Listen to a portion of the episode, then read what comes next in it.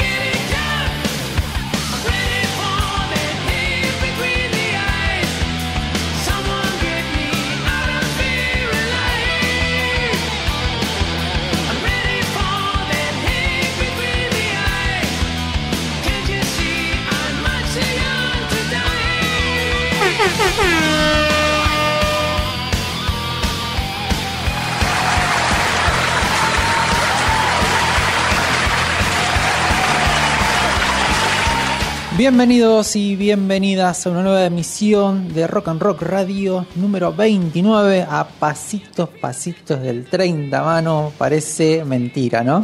30. Ahora te voy a buscar qué significa el 29 de la quiniela. Dale, busque, busque. Bienvenido, mano. Estás del otro lado ahí con las perillitas y los botones. Bien, ¿y Qué vos? lindo lo que te dieron por ahí, ¿eh? ¿Viste qué hermosura? Llegó justo, justo, justo. No lo vamos a spoilear. No, por no, suerte, no, si la cámara me acompaña, no lo spoileamos. a ver si adivinan qué puede llegar a ser. Yo vine con mi disquito acá, con mi CD, y apareció la genia de El Nancy. padre y el dice, hijo. Mira lo que tengo. Y un ratito va a entrar Nancy ahí y nos va a compartir. Y vamos a compartir este momento, un programa muy especial porque hace mucho tiempo, y la verdad quería esperar que madurara un poquito el programa, que de a poquito nos fuéramos afianzando para hablar de este álbum, de este disco de Green Day, Dookie. 29 San Pedro. ¿Tenés algún amigo llamado Pedro para mandarle saludos? Eh, sí, a Peter le puedo mandar un saludo, hace 1500 años que no lo veo, pero no importa. ¿Cuántos años tenía, no? Y éramos chicos. Pero bueno, abrazo a Peter ahí, quien te dice que en esas cosas de la internet no se está escuchando por algún lado. Nos pueden seguir, acompañar y estar ahí a través de Instagram y también en Spotify. Nos encuentran con el mismo nombre, Rock and Rock Radio en ambos. ¿Cuántos subimos, Manu, ya? ¿Cuántos programas tenemos ya en Spotify? 15 capítulos, 15 Muy. episodios. El día de hoy hay 15. El último que se subió fue el de Willy Crook. Hermoso gran programa. programa, gran homenaje. gran homenaje que hicimos en su momento, así es. Lo lindo de ese programa que recuerdo que teníamos partes de recortes de una entrevista que había hecho con Marcelo Moura. Sí, sí, sí, sí. sí. Ah, llegó, mira quién llegó, no lo puedo creer, llegó Gran Beto Villa del otro Esto lado. hace acordar, ¿te acordás el, el episodio número 10? Sí, que la nada sí. apareció una picada, ahí no sabíamos, bueno, aparece gente, comida, ¿qué, pasando? Y es el pre-30, ¿viste? Estamos Es ahí el pre 30, el 30 no hay nada, por supuesto. Obvio. Producción, llegó hasta acá. seco justo a mitad de mes, pero bueno, ahí estaremos. Bien, vamos a retomar si quieren, nos puede dejar un mensajito ahí en el WhatsApp de la radio que es 54911 7360 4907 7360 4907. Y cuando vos dispongas, Manu, empezamos con estas efemérides que hoy tenemos un programa hermoso. Noticias de ayer, extra, extra.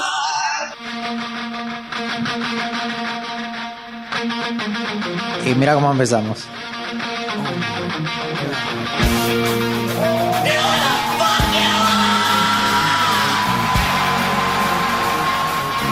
Nunca mejor puesto eso, ¿no? Oh. Y a partir de acá todo se iba al demonio.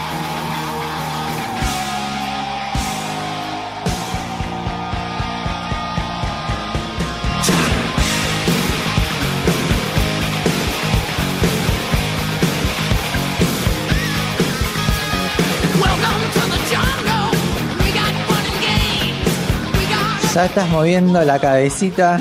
Sí, sí, sí, sí. ¿Y Todavía no? hay caramelos, dice en producción. ¿Están desesperados buscando comida? Hay cuatro caramelos. No. Qué cosa. Bueno, algo duro, algo duro. Nada, eh. Volviendo a Appetite for Destruction. Voy a tirar una máxima que me hago cargo. A ver. Top 3 mejor disco debut de Sí. la historia de la música del rock. Sí. Seguro. Sí, De coincido. 12 canciones, 9 son hits. Sí. Podemos después decir si es 2, si es 4, si es 2, si es 3, si es... En el top 3, 5. Está. Si me apurás, Yo creo que en el top 5 está. Ahí, ahí te 5 rebanco. Sí, total y absolutamente de acuerdo. Appetite for Destruction salía en el 87. Mirá, ya cerrando la década del 80. Algo muy importante que salió es que a partir de este tema creo que todos empezamos a tener en nuestros radares, en nuestros oídos, lo que fueron los Guns. Y nos encantó. Sí, encima me acuerdo que a este tema lo salvó MTV. Sí. Porque pusieron el, el videoclip a las 4 de la mañana, eh, en donde todo el mundo lo estaba viendo totalmente pasado de rosca. Llegó la policía, cambiaron rápidamente la, la maconia por galletitas con leche. Para que no se notara. Para que no se notara. Y el policía, ah, están viendo la tele con galletitas Están con leche. Qué amor. qué lindo. Y estaban todos rotos, con pera de cuero, uno semidesnudo, hermoso. Y bueno, las caras. Me imagino las caras. Las diciendo, caras. Sí, estas son de Daría lo que fuera por haber sacado una foto en ese momento. Uf, debe haber material, hay mucho material que está guardado ¿Vos decís? Sí, seguro. En que la hay. tumba de Axel. Sí. Eh, como les contábamos, esta canción la escribió Axel Rose, que basó en lo que fue su experiencia cuando bien llega a, a a Los Ángeles, ¿no? Desde su pueblo natal. A las poquitas horas de estar ahí aterrizado, lo asaltan, le sacan todo lo que tenía. Y cuando se va el ladri le dice, you are, you know where you are, you're in the jungle, you're gonna die. O sea, ¿sabes dónde estás? Estás en la jungla. Vas a morir, le dijo. Y bueno, esa fue la bienvenida que tuvo nuestro querido Axel ahí en Los Ángeles. Hermoso. Ahí nomás lo sacudieron. Y bueno, a ver, Los Ángeles en ese momento estaba bastante complicado, había muchos problemas de drogas, de violencia, de abusos, de prostitución, era un desmadre por donde lo vieras. Como Buenos Aires. Imagínate, no sé, una persona del interior, un correntino que viene acá a Buenos Aires. Lo primero es lo estafa con el taxi. Lo primero. Mira, aterrizalo en Constitución, en retiro, Sí. Carne fresca. mi vida, mi vida, por Dios, no vengas solo. Eh, y hasta nosotros tenemos que estar con cuidado por ahí, así que por más que roquemos Yo y no todo, puse constitución hace años, te digo. Yo tenía. Yo salía con una chica que estaba. Vivía, me quedaba de paso y el bondi me dejaba ahí y ahí tenía que continuar. Era Ay, como- pobrecito. Imagínate, yo tenía 20, 20 años. Era como, Dios mío. Bueno, así aprendí la calle. Eh, algo muy lindo es que eh, también representaba, la canción representa mucho la letra de lo que fue esta gran mega metrópolis y el Sunset Strip. Lugar en que los 80 y también cuando escuchamos algún tipo de las canciones de Model Crew que habla justamente de The Saints of Los Angeles o otras cuestiones, eh, también hablan de lo mismo, ¿no? Lo complicado que estaba la ciudad en ese momento, la jungla de cemento era tremenda. Sumado a esto, como para ir cerrando, no solo Axel, sino Icy Stradlin también dijo que cuando él llegó a Los Ángeles sintió la misma sensación y que sabía que tenía que arreglársela solo y que era clave, y esta frase es muy de ellos, ¿no? Cómo iban a jugar sus cartas. Sí. Es como que lo que tenías, tienes que jugarlo bien. Te si comento no- un, un datito. Easy Stradlin, para bancarse todo el quilombo de mudarse a, a LA y todo eso, laboró en una fábrica armando cajas. el famoso andado a la caja. Sí. Era, armaba cajas, cajas para mm, los discos, ¿viste? No cajas de discos, sino las cajas de, de- de cartón en donde iban pilas y pilas y pilas Sí, de discos sí, sí. adentro. Y se aburría, entonces dibujaba las tapas de los discos y publicaba dibujos propios de la tapa de los discos. Y un día Slash, buscando gente así boludeando, encuentra este dibujo y hace una réplica de ese dibujo que había hecho Easy Stradlin. Izzy Stradlin le llega ese dibujo y en un momento se conectan los dos y dicen, ¿vos dibujaste esto? Sí, está buenísimo. Ah, mira, año después se cruzan de vuelta para formar Guns N' Roses. y se Ah, acuerdan de ese momento. Qué hermoso, qué hermoso, qué hermoso, qué hermosa anécdota. Y para cerrar un poquito justamente lo que decíamos al comienzo, VH1, que yo creo que es uno de los que, de todas las- estas cadenas y de canales, uno de los que realmente se ha tomado el laburo en serio, no se ha desdicho, por lo general se mandaron y se mandaron. Para ellos en el ranking es la mejor canción del hard rock, creo que sí. Y Sí, la segunda... top me- cinco. Sí, Top 5. es que yo creo que como arranca, es toda una declaración como empieza. Y es, cruda. Es buenísima, no te lo voy a negar. Ahora, la música es muy amplia. Sí, bueno. Si me agarras apurado, sí, la mejor canción del rock. Así, Ahora, así manija, sí, sí, adentro. déjame, pongámoslo en duda. Un 90% seguro que sí. Bueno, y ellos mismos tienen en ese mismo ranking como la segunda mejor canción del heavy metal. La verdad que sí, en el top 5 está tranquilamente. Acá me dicen que mi parte termo dice que sí. Parte termo dice que sí. Ese termo lleno de rock. Vamos con el siguiente y cambiamos el estilo. vamos.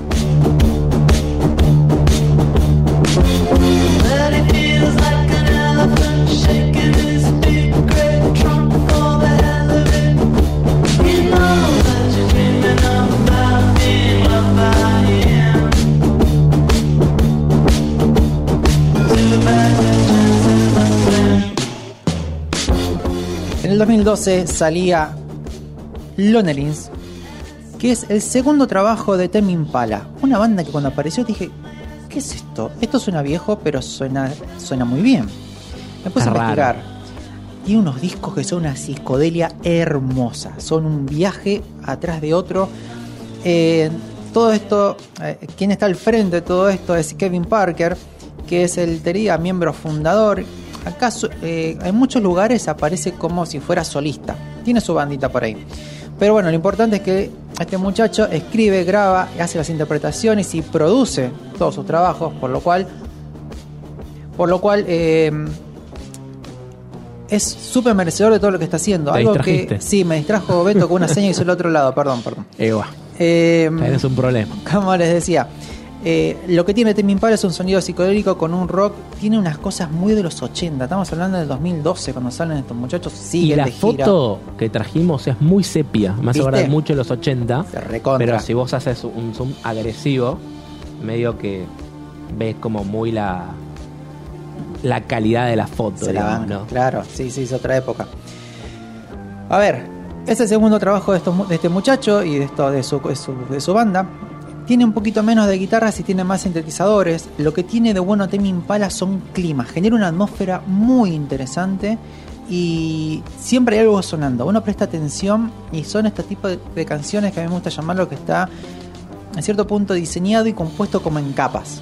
Se apaga una cosa, aparece otra, y después aparece otra, y no presta atención, en el fondo está sonando otra cosa que después toma protagonismo. La verdad que este demente es, es, es hermoso. Acá datito, como viste, estas noticias. A ver tu datito. Perdió casi todo el material. Tenía la mitad del trabajo hecho. No. Lo transportaba en un iPad. Eso porque no paga Pro Tools. En un viaje en tren se lo bloquean. Se, se No. lo, se lo roban. El chabón se quería La temática Matar. hoy es robos. Estaba, sí, se, se puso muy mal y tuvo la suerte que se lo devolvieron. ¿En Así serio? que recuperó. Pero Eh, pará, ¿se lo devolvió Ladri o lo compró otro y No, no. No se sabe? Dice que lo recuperó. Hasta Ok. ahí. La, se lo han dejado en el buzón ahí anónimo. Esa es buena. Me parece que esto es tuyo. Un chorro con códigos. Con código, sí. Y bueno, lo que pasa es que lo que realmente se lamentaba este muchacho es que iba a salir el trabajo en cualquier lado, en YouTube, en donde sea, incompleto. Sí, iba a decir, el trabajo no estaba terminado, no estaban hechas las últimas mezclas, no estaba, no estaba cerrado el álbum y ya se iba a filtrar. Y un artista, a ver, es como decir, ah, por otro lado, pero ponerle un, un Tom York que trabaja un montón y que y produce y qué sé yo, qué sé cuánto, y que se te escape, decís, uy, qué bajón, y ahora esto va a salir no terminado, que es como me gustaría que salga al, al aire.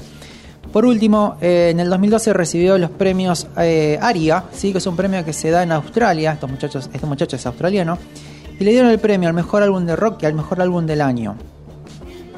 La verdad, súper merecido, es una re linda propuesta. Me avisan de acá de producción que hace, ayer fue el cumpleaños de Tommy York, Sí, el señor anti-Spotify. Señal anti-Spotify. Está muy bien, yo lo banco, ¿eh? Verdad que yo lo banco, ¿eh? Yo que uso Tidal y que te, que te he llevado ese camino, Manu, es otra cosa. Allá él. Bancate la que te gusta Tidal. Banco Radiohead, no Banco Tom York. Qué cosa, mano. Bueno, decí que no te puedo mutear, pero si no te mutearía por un rato Hay para que varios aprendas. indignados por acá, ¿eh? ¿Viste? Te, te van a dar un golpe, te van a dar un golpe. Mirá que estamos rockeritos hoy. Están, están muy, la mano está muy cerca de mi cuello. Vamos a hacer la tercera, Manu.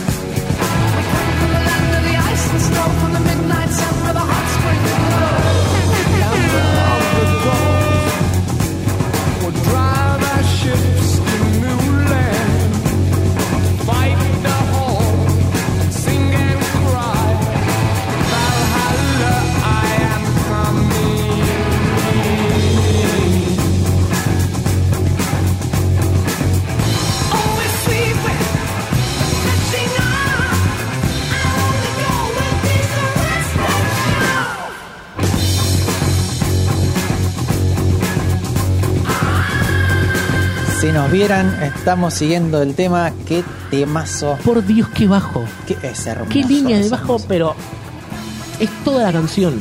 Aparte, vos fíjate cómo va desenvolviendo el tema y cómo va entrando la voz. Y es súper dramático, súper teatral. Estamos Sí, escuchando sí. Immigrant Song de Led Zeppelin. Salía Led Zeppelin 3. Para Manu, que no le gustan los números en los nombres de los discos. No sé me gusta. Yo lo que digo es que poner el primer disco de tu banda con el mismo no. nombre que de la banda es para mí es cábala. Bueno. Para mí es cábala. Si no nos explica eh, Para mí es semejante- estrategia, ya te expliqué por qué. Pero bueno.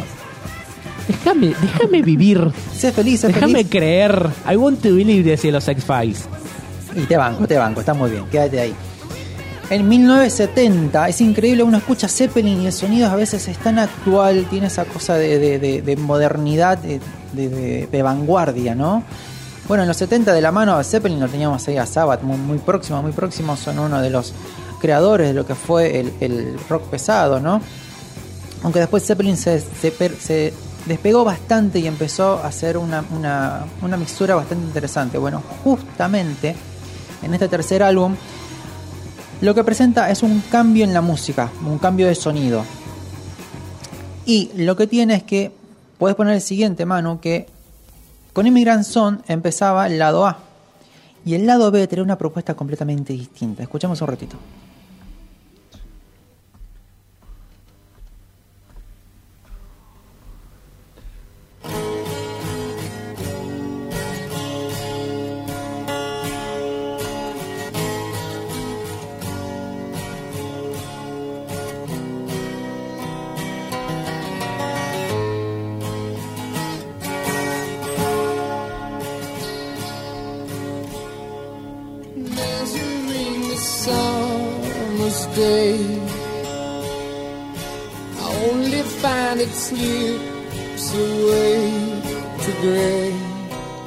Qué contraste, ¿no? Lado A, lado B.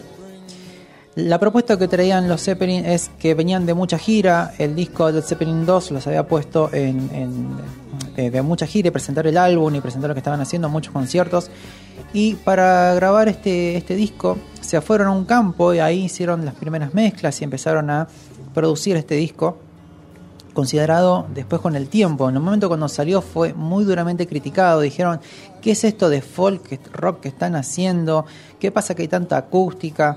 Y sí, bueno, la gente quería más de lo mismo, como solemos decir, ¿no? ¿no? No se bancan una propuesta o que el músico empiece a ampliar un poco el espectro de lo que viene haciendo. Siempre es contraproducente igual, ¿eh? No te puede salir muy bien o te puede salir muy mal. Es una apuesta. Sí, hasta que salió el Zeppelin 4 que les tapó la boca a todos. Bueno, la ¿Qué historia fue? dijo.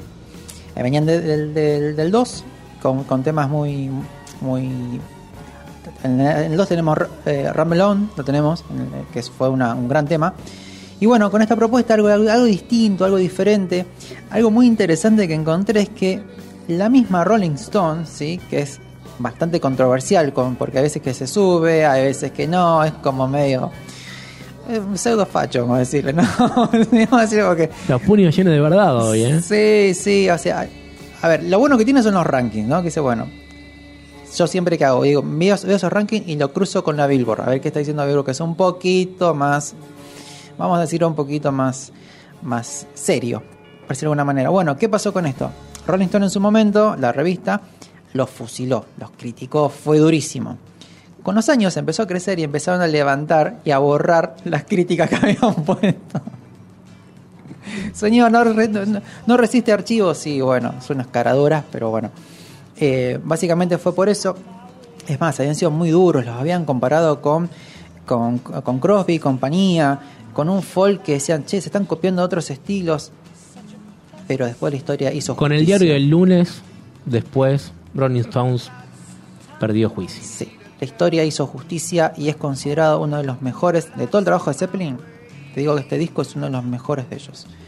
Dicho por fanáticos y por los que fueron más duros en la crítica en su momento. Vamos con la siguiente, Manu.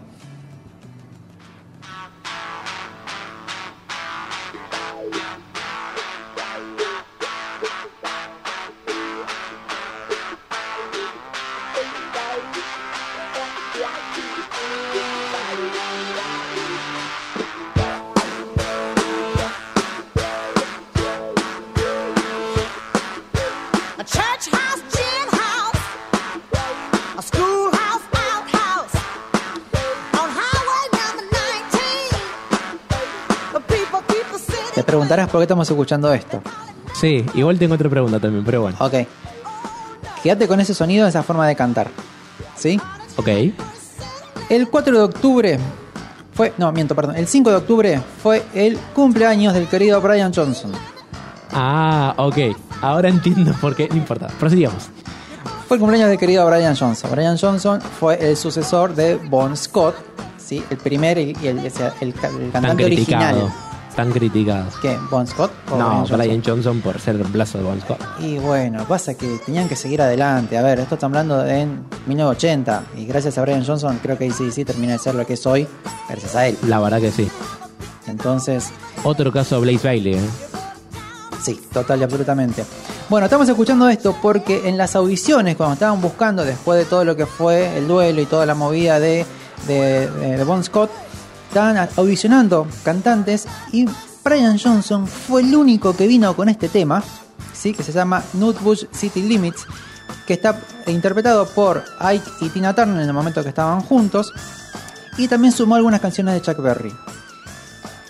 ¿Por qué la diferencia? Porque la, porque la mayoría de los cantantes de ese momento venían con Smoke on the Water. Y los de ACC estaban podridos de escuchar esa interpretación. O sea, no querían un cantante que hiciera esa canción. Entonces, vos fíjate, ¿no? Vas a audicionar y decís, preparé este tema porque es el tema del momento. Eh, no, no nos gusta ese tema. Uf, y ahí te pincharon todo. ¿Qué Bueno, fue distinto. Fue distinto, Es- pero, Él es un distinto, como hoy se dice. pero vos escuchás la, la- la forma de cantar de Tina Turner y decís, sí, es lo más próximo. Cuando uno estudia canto, eh, lo que siempre te recomiendan es elegir temas que estén muy próximos a tu timbre de voz. ¿Cómo aprovechás la radio para decir que estudiaste canto? eh? No, porque aprendí un montón ahí. O sea, abrazo a mi querido profe Juan. Eh, aprendí una bocha, la verdad es que to verdad clase que de el- música de algo y si tenés un buen profe, aprendés un montón. Volviendo a lo serio, es verdad que esta canción tiene mucho del timbre de la voz de, de- del señor Brian Johnson. Bueno, Brian Johnson, justito ahí, entra en el álbum Back in Black. Sí, señor.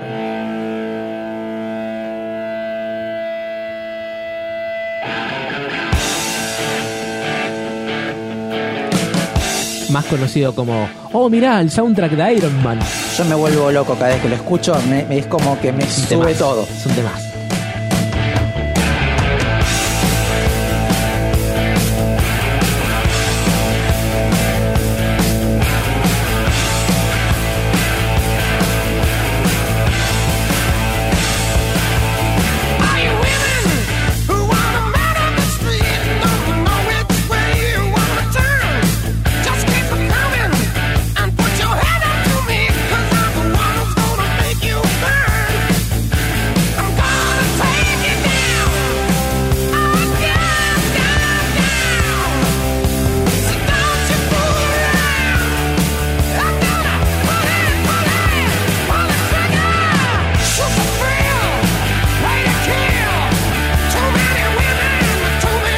A mí lo que siempre me gustó de ACDC es el bullying que le hacen al baterista por decir, deja de tocar todo con hi-hat, tenés un par de platos más, tenés unos toms, no Pero, malo. pero funciona muy bien. Mano, uno de los momentos más felices de mi vida fue cuando los vi en vivo y sonó este tema. Te juro que no lo, no lo podía creer. Fue como. Es que fue una mega fiesta ese River. River 2008, si no me equivoco, ¿no? eh, creo que sí. Eh, busquen, está súper en alta definición en, YouTube, lo pueden encontrar y vean la marea de gente saltando. Ni ellos mismos podían creer dos cosas: que era como si fuera una sábana de gente saltando y dos, todo el mundo sonriendo. Y sí, escuchame, está tocando ahí sí, sí, enfrente tuyo. ¿Cómo no vas a estar feliz?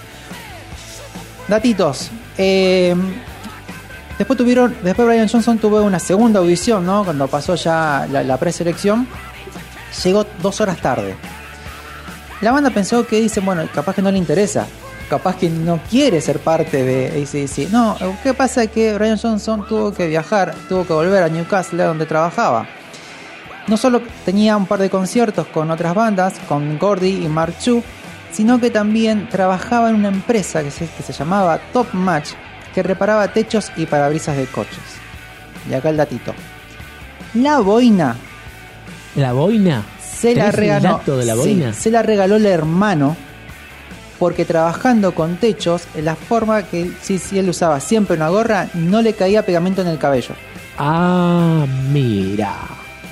Datazo. Por eso toda la vida y la marca indiscutida de Brian Johnson es esa boina que le queda. Ningún boludo se protegía la cabeza. Los oídos no. No. Pero la cabeza Bueno, seguro. justamente acá, para cerrar, en el 2016 tuvo problemas auditivos y tuvo que retirar de la gira.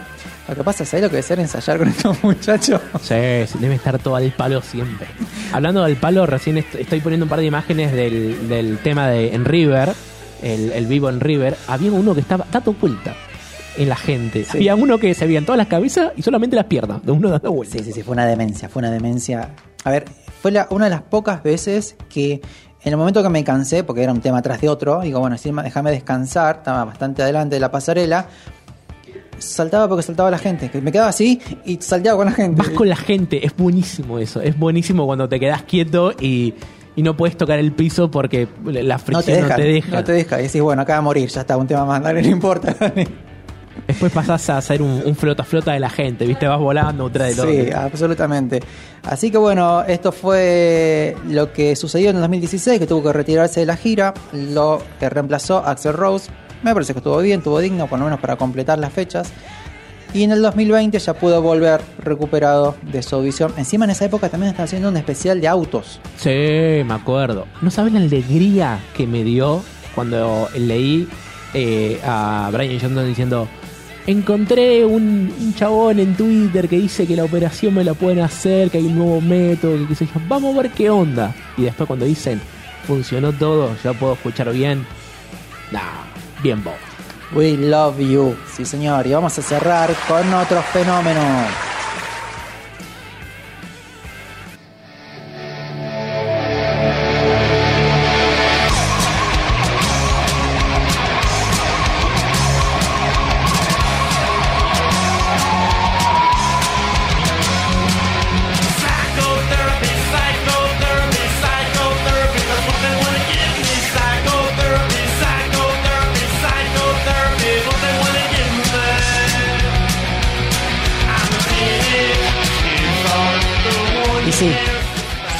Ramones, suena Joy. Por un lado me pongo muy feliz, por otro se me pianta un lagrimón. Mi banda favorita, Forever and Ever.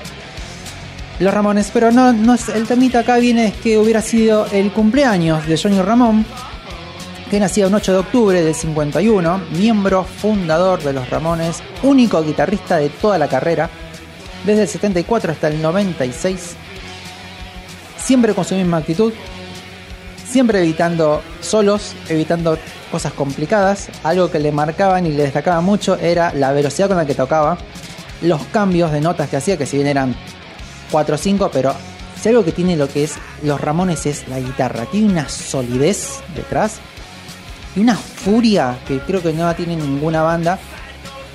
A ver, los Ramones fueron lo que fueron ¿Qué realmente porque ¿Tenés idea? Sí, no tengo, tengo acá el datito, tengo acá el datito. Se llama una Mosrite. Sí. Fue una guitarra que compró, fue su primera guitarra y única guitarra. Tocó con esa guitarra toda la vida. No, un Liguel, él, porque la verdad que no, no la conocí el modelo. Pagó 50 dólares.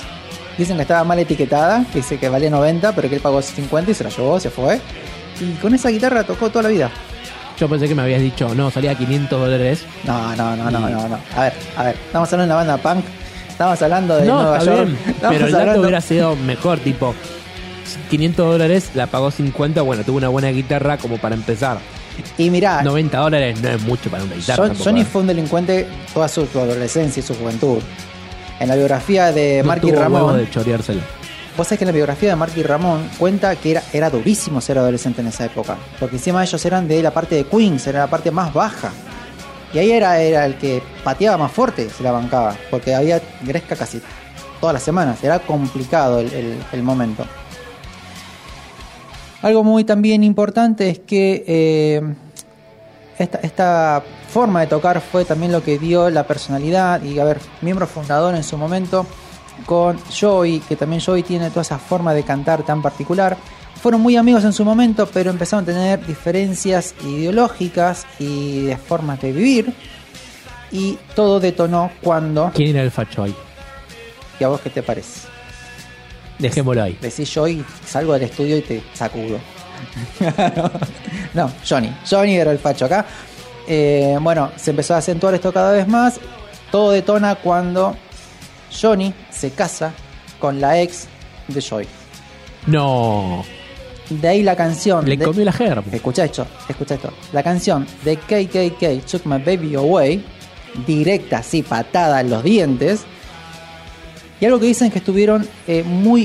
eh, tuvieron muy mal vínculo toda la carrera. Pero algo que, le- que les remarcan es que la, perfe- la profesionalidad con la cual. Sí, señor. Escucha un poquito, pasa de la letra.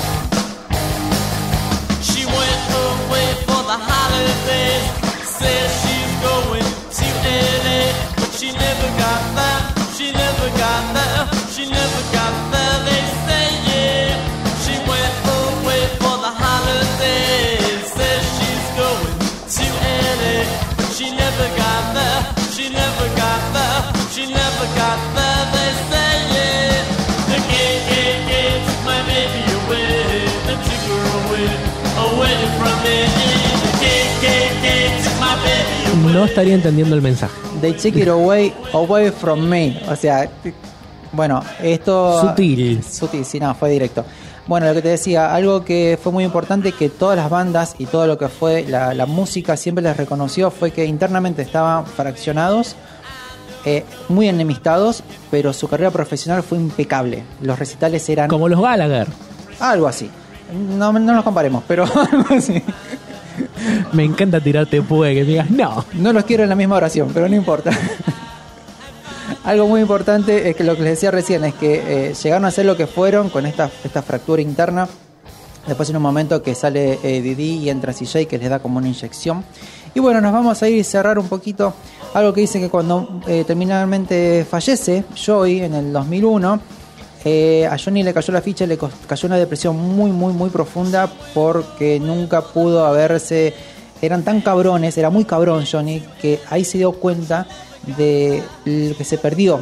Porque todo el mundo empezó a reconocer, ya lo venían diciendo, el gran artista y persona que era Joey. Que en algún momento va a ser un especial porque tuvo, tenía muchos problemas. Tenía un problema, tenía muchos tocs y tenía bastantes complicaciones. Así que bueno, vamos a escuchar lo que queda del tema y cerramos esta parte y en un ratito entra Nancy y entra Beto y empezamos el lado A y el lado B de este gran disco que se llama Duque de Green Day.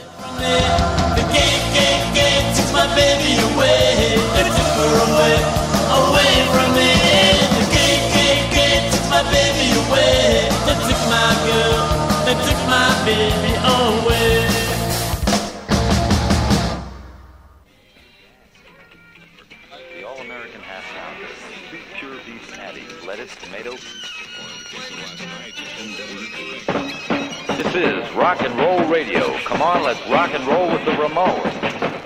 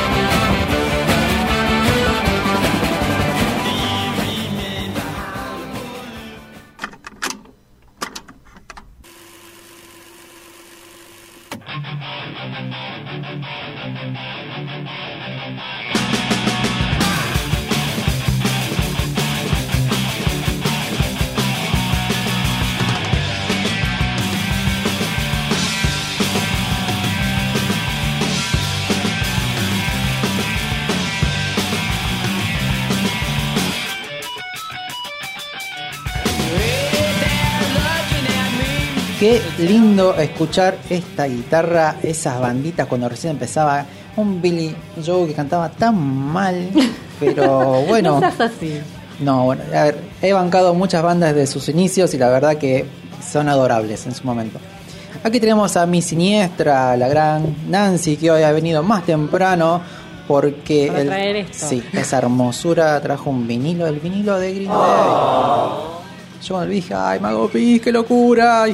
Pasó algo muy gracioso eh, viniendo para acá, que fue, eh, antes de venir le digo a mi conviviente, che, mira, me voy a llevar el vinilo de Duki porque voy al programa y me dice, ¿el vinilo de Duki? Pensando en Duki artista, no Duki Oh, disco. no. Me dijo, ¿cómo el vinilo? ¿Qué, ¿Qué me estás hablando? ¿Viste? Y fue como, no, no, el disco que se llama así. Déjalo, tiene mucho laburo. eh. Claro, eh, no durmió, directa- directamente no, no, no hace sinapsis, ¿viste? Yo te hubiera dicho, ¿a dónde vas con ese disco? Te hubiera dicho. Perdóname, ¿vos lo vas a sacar de casa? ¿Cuándo vuelve ese disco? Te hubiera dicho. Vos te podés decir, el disco no. Claro. Y estamos escuchando la voz del querido acá, Beto Villa, acompañándonos. ¿Cómo le va? Muy buenas tardes. Acá molestando porque me gusta molestar. Muy bien, muy bien. Como veo, tu disco tiene un par de años más que mi CD. Este fue uno de mis primeros CDs. Es más, no sé si es el primero, porque lo compré junto con otro, justamente, que traje también. Así que está como roído por el tiempo. Sí, sí, sí, me gusta que esté un poquito más opaco esa tapa. Todos tienen disco menos yo. ¿Por qué no tenés Va- disco, vamos Manu? a entrar Manu, en ¿querés el- comentar? No, no. ¿Por Y qué no entonces, tenés Dale, ¿qué pasó, Manu? No tires la piedra si vas a esconder la mano, Manuel. Bueno, lo regalé. ¿A quién se lo Pará, regalaste? ¿A quién? ¿Por qué lo regalaste? ¿A quién? ¿Quién ha sido acreedor de ese ¿A tu disco? mamá? ¿A ¿Alguien tu que- mejor amigo del alma? ¿Alguien muy querido? ¿Por qué me? ¿A un nene que tenía cáncer? ¿Por, no. por un bien mayor? no, no, no. Lo regalé por... ¿Para la paz mundial? Para mí, paz mundial. La chica se llamaba Paz. no. Ay, mano, mano, espero que hayas aprendido esas cosas, ¿no? No. los discos y los libros no, No, se te prestan de ni se regalan. Porque te morís. Ah, vos, vos estás buscando que yo te vaya a buscar, está, aunque salga el estudio y te vaya Más o menos, sí. ¿Dónde quedó la paz y amor que, de la que bogabas el miércoles? ¿Dónde quedó tu yoga? Mi yoga es fruto de 10 años de trabajar con rock y ansiedad. O sea, hoy estoy acá gracias a que hace 10 años dije o me pongo las pilas o me estrolo con algo y bueno, Y acá está, puede el vivir. laburito, exactamente. Hoy puedo como Equilibrar, Equilibrar digamos. un poquito, sí. Claro, entonces de vez en cuando te quiere cagar a trompadas. No, no, siempre, pero a veces lo expreso. Claro, siempre, Claro. siempre lo expresa, nunca lo hace. Claro, ahí Exactamente, está, muy para bien. eso uno trabaja tantos años. Bien, vamos a empezar entonces un poquito, vamos a contarle un poquito la historia de lo que es Green Day. Eh, le cuento aquí a mis compañeros que están aquí en la mesa. Eh, vamos a ver en lo que es el lado A, todo lo que es la parte fundadora, cómo empezaron, de dónde salieron. Vamos a escuchar un poquito algunos temas de Kirk Plunk, Muy bien. ¿sí? Eh, y contarles la historia de por qué. Y en el lado B vamos así disfrutar este gran disco. Vamos a escuchar los temas principales. Así que bueno, allá vamos. Todo empezó en 1986 con unos niños que tenían una banda que se llamaba Sweet Children. Ahí empezó la historia. En ese momento no estaba Tricool, ¿sí? la banda que hoy conocemos es Paul Billy Joe Armstrong, Mike Dirt y Tricool, ese demente que está atrás de Un la batería. enfermo mental. Sí, yo lo quiero un montón. Es como que, para mí es, es mi Green Day favorito, te puedo decir, porque está, está sacado. Bueno, ahí aprovecho y cuento un poquito. Este muchacho lo que tiene lo han comparado mucho con John Boham Mm, y con Keith Moon, mm. en su momento hablamos. ¿Por qué? Porque es, es una persona que es muy frenética para tocar la batería, cambia mucho. Y algo que dice cuando tenían el tema eh, Basket Case, en su momento, cuando querían grabar, la mayoría de las tomas las hacía distintas. Sí, lo he, lo he visto eso. Sí, Y sí. productor Había lo un volvía problemita loco. ahí, claro. El productor lo volvía loco, decía, no, no, escúchame, ¿por qué la tocaste distinto? Porque soy así. Pintó. Ca- Cada toma es una repetición de lo mismo, le tenían que explicar, Sí. tipo, no, no es que tocas lo que se te canta. Pero yo no quiero. La sentí. Iba por ahí. Bueno, como les contaba, en el 86 estaba otro baterista que se llamaba John Keith, Keith Mayer, que deja la banda para terminar sus estudios. Ok. Bueno, déjenlo, toma- toma la cada uno toma la Sé decisión feliz, que sé feliz y toma abuelo. Yo creo que hoy de, de haber dicho por qué me fui. Está golpeando una lamparita en... Tiene el póster así gritando y dice, ¿por qué me fui de esta banda que es a la Tiene las caras tachadas. Son esas decisiones que uno no tiene que tomar en la vida que después dice, ah, esto me ¿Qué- cambió todo. ¿Por qué lo hice? No estamos diciéndole a la gente que deje sus estudios. No, igual, ¿no? por Acá favor. Depende de qué estudios. Con el, de- con el diario del lunes todos somos Gardel. Bien, como les contaba, algo estos chicos en su momento eh, tocaban covers, y acá un poquito está bueno para hacer cuáles eran las influencias que tenían. Ujú. Tocaban covers de, de Ramones, por eso escuchamos antes los Ramones, de Ozzy, de Leaf Leppard, Asker Duke, que es una banda alemana, ACDC, Lynyrd Skinner, The Replacements, The Who y Billy Joe, el primer recital que va a haber es de Van Halen. Ah, mira. Sí, y dijo, quiero tocar como ese muchacho. En realidad, más que como, lo motivó a seguir tocando la guitarra y por ese estilo. Ellos se juntaban y tocaban en un, en un sucucho que se llamaba The Gilman, que quedaba en el 924 de Gilman Street, que era como si fuera un cemento. Claro. Era como un cemento. Algo muy interesante que tiene este lugar es que la premisa tiene una filosofía propia. Que ellos decían, acá no somos ni sexistas, ni homofóbicos, ni partidarios de ningún tipo de partido político, eh, no hay violencia, no hay bebidas, porque estaban con lo justo y cualquier demanda sabían que iban a tener que cerrar. Sabes que gracias a eso que estuve leyendo al respecto, me enteré de por qué, eh, de dónde venían los Strange, justamente. Que fue como, no te lo puedo creer, era de acá. ¿Viste? Toda mi adolescencia sin saber esto. Sí, es re lindo cuando hacemos ese re- y recapitulamos y decimos, wow, mirá de dónde viene todo esto. A ver, banditas que pasaron por ahí que después conocemos hoy. Bad Religion, Bikini Kill, que en un momento hablamos. Sí. The Trapez eh, Murphys. Después tenemos War, la Cell 7, las chicas, Super Punkies también. No Effects, Sí. The Offspring. En algún momento cuando hablemos de Offspring, eh, lo que hizo eh, Dexter fue cuando salió Dookie, volvió y dijo: Tenemos que hacer algo, es por acá. Es por acá, claro, la vio, la vio. y que vio sacan venir. Smash. Claro. En algún momento, vamos a decir, son uno de los dos pilares de lo que fue el nuevo punk de esa del, de los 90. Otra bandita, Operation Ivy, que también ahí también era una banda. Es normal, piensen que tras bastidores o cuando están esperando el momento para tocar, los músicos van hablando, entonces se van relacionando entre ellos. Y Rancid, Claro. que Rancid venía por otro lado, por el mini- venía por la misma, era una mezcla de ska con punk, Claro, tenía un poco más de ska. sí, y no era tan reggae como era Sublime Claro. que también de la misma época. O sea, vos fíjate los muchachos que acabo de mencionar nada más. Banditas. Tranca. Banditas. Ojo, son 10 de 40 que giraban en ese momento por ahí. En el 88, Larry Livermore es quien dice, bueno, a ver, vamos a... Tengo una idea. Si Mira fue- la idea que tengo. Claro, y si armamos un- una discográfica, total, para ayudar a distribuir, sí, ayudamos a distribuir, los chicos, o sea, no tenemos, no, no tienen quien les, les- les imprima, les, les grabe los discos, bueno, entonces firman el primer contrato, de ahí sale Carplan, ¿sí? su primer Claro. trabajo, y la discográfica se llama Lookout Records. Me encantan los nombres de las, de las indies, o sea, de las discográficas indies son buenísimos, buenísimos. Ningún emisor, No, nada. para nada. Bueno, eh, en ese interín también dice, sí, vamos a cambiar el nombre, vamos a llamarnos Green Day. ¿Por qué? Le dice. Obviamente porque amaban la naturaleza, ¿no Claro. es cierto? Desde ya. Claro. ¿Sabes qué es un Green Day? Es medio bobo el, el- el nombre si lo a español. ¿Sabes qué es un Green ¿Sabes Day? qué es? ¿Qué es Claro. Green Day? Es un día que estás de cannabis. Claro. Me encanta Ah, Manu y su inocencia, es una cosa tan preciosa siempre. Además es lo primero que se asociaba con el nombre. Ay, profe, profe, yo no sé. yo no sé. Profe, ¿me puede contar qué es? Claro. bueno, viene Porfis, porfis, porfis. es un día en que haces solamente eso y entonces, bueno, no servís para mucho más. Claro. Claro. Ah, ok. Bueno, estoy curtido en el tema. ¿eh? da poquito, da poquito. Bueno, como les contaba, eh, en realidad era, era una frase, ¿no? Una forma, un léxico a su momento de Green Day. Dijo, Bueno, Tuve un Green Day y acá estoy. con el tiempo, Billy Joe dice, es el peor nombre para una banda de rock. Él mismo dijo.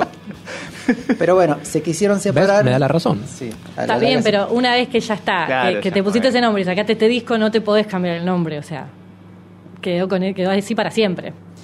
Algo que tenían es que se quisieron separar en su momento de, de Sweet Children de una banda que estaba girando por ahí que venía ganando de a poquito, no, no duró mucho, pero en su momento era una como eh, querían identificarse como propios, que se llamaba eh, Sweet Baby. Que claro, cuando vos tenés tu propia bandita, decimos, "Che, vamos a despegarnos, cambiamos el nombre, que todavía no Claro. somos nadie, no pasa nada, vamos para adelante.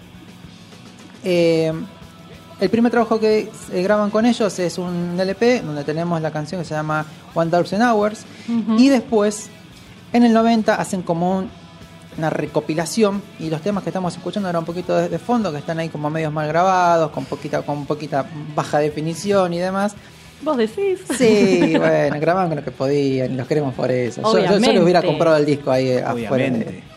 eh, El disco y un fanzine. y un fanzine. La remera, ¿tenés remera? ¿Hicieron remera? Me llevo la remera también. Para el 91 reeditan este trabajo en un trabajo que se llama 1039 Smoothie Out Slappy Hours, que era una mezcla de dos LPs que tenían de temas sueltos. Hasta que en el 91 sale Kerplan, su disco debut, con el cual ya tenemos a Tricool adentro. Y yo creo que podemos escuchar ahí el primer tema 2000 Light Years Away y creo que es vamos a ir por acá y creo que la batería lo dice todo Manu ¿lo tenés?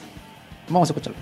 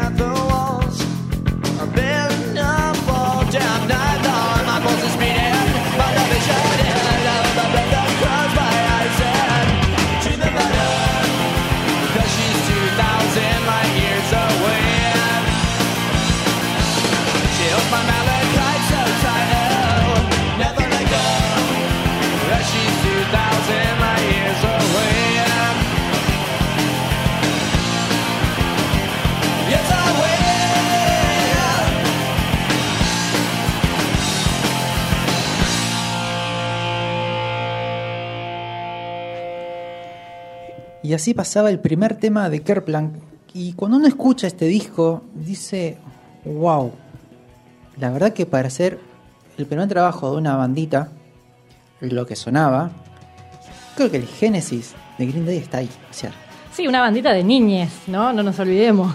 No pasaban los 20 pibites. años, desde ya. Eh, hay una crítica mu- muy, interesante que dice Larry, eh, su, su productor por ese entonces, es que generaban un efecto Beatle. Mm. Es decir, tenían esos temas con melodías que a la gente les encantaba. Y cada vez se sumaba más gente. Un- eh, también eh, eh, remarqué ahí un crítico que decía, a ver, tenían las melodías de los 60, Mm, la energía y todo el punch de los 70 y fines de los 70 y el pop de los 80. Y cuando uno analiza un poquito, decís, Viene por claro, ahí, sí. sí, va por acá. Sí, esa es, es- pero el lugar es este, ¿sí? Eh, Tienen eh, bueno, la genialidad de So 3 es un power trío. Las líneas de bajo son una delicia. La batería tiene toda esa energía que tiene que darles a la banda. La guitarra y Billy Joe que nosotros quizás nos aleja un poquito lo que es la letra. Pero muchos dicen que las letras son buenísimas, que es un gran letrista. Es un gran compositor, sí, sí, sí. Em, Y aparte tenía algo que ellos mismos dicen que es que justamente, fíjate que vos nombraste 60, 70, 80, porque ellos no se sentían identificados con la movida noventosa del grunge y demás. eh, entonces era como también tratar de distanciarse de eso otro. Exacto. Ahí justamente iba a decir, porque en el 91, ¿sí? Estos muchachos empiezan, siguen tocando. Dijimos, Kerplank sale en el 91, 91, primer programa. ¿Qué, qué, qué sale? ¿Qué disco sale? ¿Recordás, Manu? No. Nevermind de Nirvana. Te voy a mandar a repasar todo.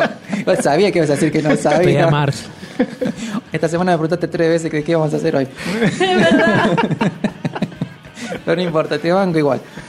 Eh, Para, para, para. Yo me voy a defender. Me acaban de dar una notición impactante. Ah, Fuertes palabras. Aún estoy Asimila- así está que. Está tratando de cumplir bien su tarea. bien. Está muy bien. más o menos. En el 91 irrumpía Nirvana con Nevermind, se iba todo el demonio, chao, chao glam, chao hard rock, a partir de ahora esto es todo grunge, y dónde queda espacio para estos muchachos, ¿sí? Y algo que tiene muy importante, si bien Nirvana en su momento representó mucha adolescencia y esa inconformidad, la música que se fue gestando y que después se heredó, que después vamos a contarles cuando entremos al lado B, venía pidiendo pista, venía pidiendo espacio, que es estos adolescentes quizás más chicos que buscaban momentos más de alegría, más energéticos, recuperar es- ese... A mí siempre me gustó el punk por la energía y que te sube, te da un subidón energético cuando escuchás que está buenísimo. Sí. Después elegís qué banda te gusta más o te gusta menos, pero lo que tiene el punk tiene justamente eso, y no el punk de los Pistols, que recordemos, es No, un punk no, más no, destructivo. Post Pistols, el punk perduró de mano de, de, por ejemplo, de Ramones, que te hacían una propuesta distinta. En Alemania no teníamos a los Hausen, también venían por otro lado. Claro, y era una construcción más diferente, también buscar más melodías, ir un poquito por ese lado y perdurar, o sea, no romperte. la Pero incluso también, volviendo a lo de las letras y demás, Billy en, en muchas de sus composiciones igual habla de esos mismos problemas adolescentes. Nada más que por ahí lo hace desde otro lugar, justamente. Desde otra óptica, sí, total y absolutamente.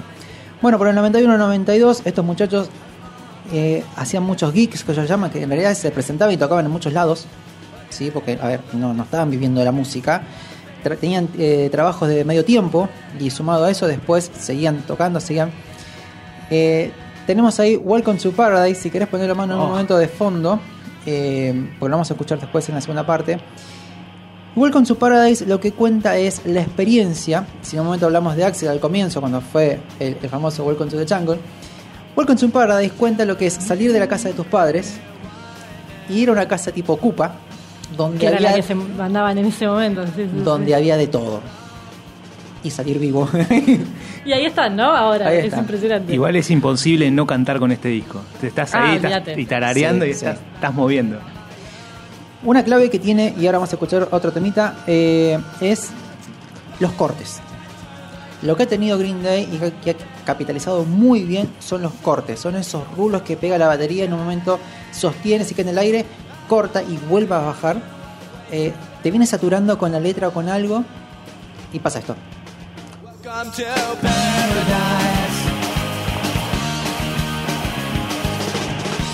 Y vuelve a remeter con la letra. Es, para mí, la entendieron muy, muy, muy bien. Para el 93, y ya para ir cerrando en unos minutos lo que es el lado A, eh, se empezó a dirimir esto de que las discográficas empezaban a rimar. Acá hay algo, dijeron. Empezaron a oler. Me parece que acá hay dinero, me parece que acá hay fama, me parece Es que... otro tipo de Green Day. Sí, es, es- es sí. verdad. Sí, sí, sí. Chechain, Chechain era como, ok, dijeron, va por acá. Y algo que me gustó mucho es en los testimonios de ellos mismos y que van compartiendo es que dice, todo el mundo, hasta los quisieron llevar a Disney, o sea, todo el mundo les prometían cualquier cosa y el único que vino y les habló de, de, de par a par fue el representante de Reprise Records que les dijo, básicamente lo que queremos es darles el dinero para que graben su siguiente disco. Y eso nos deja ahí cerquita de lo que fue Duki. Pero fueron a Disney. No, no fue en el No eligieron ese trato. No eligieron ese trato. En el interín y para cerrar ya esto, datitos, dijimos 93, empezaron a grabar, empezaron que también les proveía esto, acceso a MTV, acceso a la distribución, acceso a las radios, y algo que ha hecho, ¿por qué? Green Day tiene algo que tiene un pop mezclado con ese punk que es radial, Muy, muy radial. es muy radial, entonces no molesta y te carga energía, está muy bien por lo que hacen. Entonces eran, dijeron, estos, estos or- oro en polvo, hay que empezar a juntarlo. acá. Chicos, vengan para acá. Y en el 94, cuando está por en realidad sale este disco, a los meses se suicida Kurt Cobain. Ya sin Nirvana, el camino estaba allanado. Ya no había competencia. Lo que sucede muchas veces, cuando hay bandas muy grandes. Para, y- para, para, para. Entonces podemos sumar a la teoría de quién mató a Kurt No lo Cobain. mató Billy Joe. Billy Joe Billy Armstrong. Joe, No lo mató sí. Billy Joe. Elijo creer. Creo lo que quieran, pero no, no, no va con. No nada. estamos de acuerdo, no estamos para ¿Vos lo nada de acuerdo. ¿Le preguntaste? Mirá que le buscamos una entrevista. Te la ¿eh? dejo, ¿eh? está. Bueno, cuestión que les deja el camino La libre. primera pregunta. ¿Vos mataste a Kurt Cobain? no. Bueno, ¿Cómo? listo, Bueno, chao. ¿Qué sigamos. puedo decir? La pregunta es, ¿cómo mataste a Kurt Cobain? Ah, Claro, claro. ¿Por qué? ¿No te ¿Usaste el daño que cuchillo o no hiciste? un cuchillo? ¿Te das cuenta el daño que hiciste? Claro. Bueno, eh, como les decía, eh, fallece eh, Kurt Cobain. En sí, los que continúan el camino son bandas como Pearl Jam y Soundgarden, pero van Ujú. por otro lado. Y lo que genera siempre cuando tenemos bandas muy grandes es la famosa, a ver, migración de oyentes, porque quedan huérfanos de la banda que seguían. El vacío, el, El vacío. hueco. ¿A dónde vamos? Che, no hay más que esto. Y... Como cuando se termina una serie. Sí. Y decís, oh, no te lo puedo Me creer. estaría ¿Y ahora pasando. qué miro? Me estaría pasando. Cuando Me está termina, pasando ahora mismo, sí. Cuando Sí. termina de Truman Show. Claro, también es como, ay, Ahora, ¿dónde vamos? O sea, bueno, en ese momento, hola, Green Day, estamos acá, tenemos un Ese nuevo final disco. es polémico igual. ¿eh? No nos necesito vamos a meter necesito ahí, saber un Truman estamos- Show 2. Ya, ya lo vamos, ya lo vamos a conversar. Entonces, bueno, algo que realmente ha hecho Green Day es redefinir. He escuchado y he leído un montón sobre el tema del punk. Son punk, no son punk, si son, no son. Mira, Son pa. de mi forma de, de ver Sí, la- el no me punk, jodas. si le molesta a la mayoría, es punk. Y si tu canon de punk decís no es y te molesta, discúlpame, eso es Es, actitud punk. claro. Mángatela porque es actitud punk. Lo que ha hecho es sí redefinirlo, le ha dado un nuevo sonido. Tiene muchas métricas, tiene muchas cosas, pero lo ha como reinventado. Y creo que a hoy, 2021, le ha dado 30 años de longevidad de lo que fue el punk y un montendal de bandas que salieron después. totalmente. Así que vamos a cerrar este bloque escuchando el primer tema de Duki, Burnout, y presten atención a los primeros segundos, que creo que ahí realmente está todo. Ese es el. Así arranca Duki de Green Day.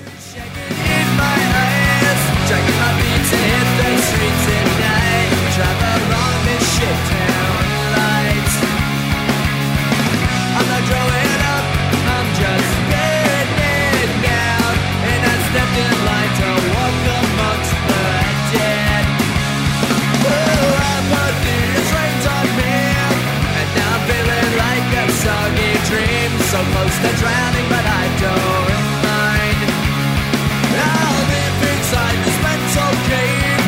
Throw my emotions in the grave,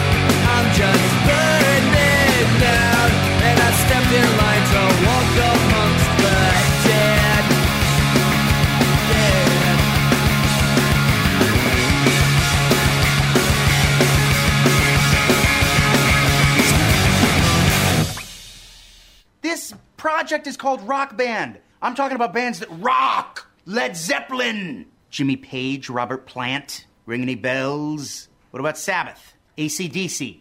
Motorhead. Oh, what are they teaching this place? This is Rock and Roll Radio. Stay tuned for more rock and roll.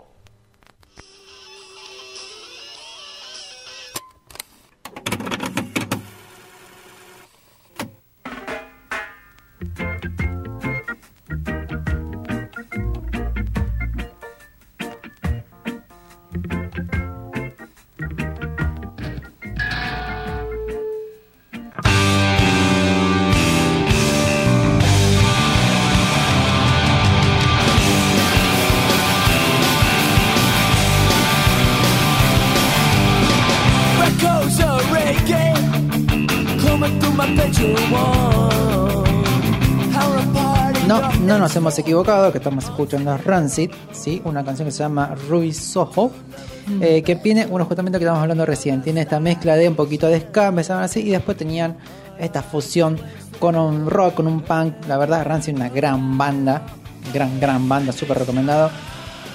Pero iban por otro lado. Nunca le entré mucho, pero sé que es muy, Tiene muy algunos querida, discos. digamos. Sí, tiene algunos discos. Eh, lo que tiene eh, Rancid es como bandas como eh, Bad Religion, como Social Distortion, como The Dead Kennedys.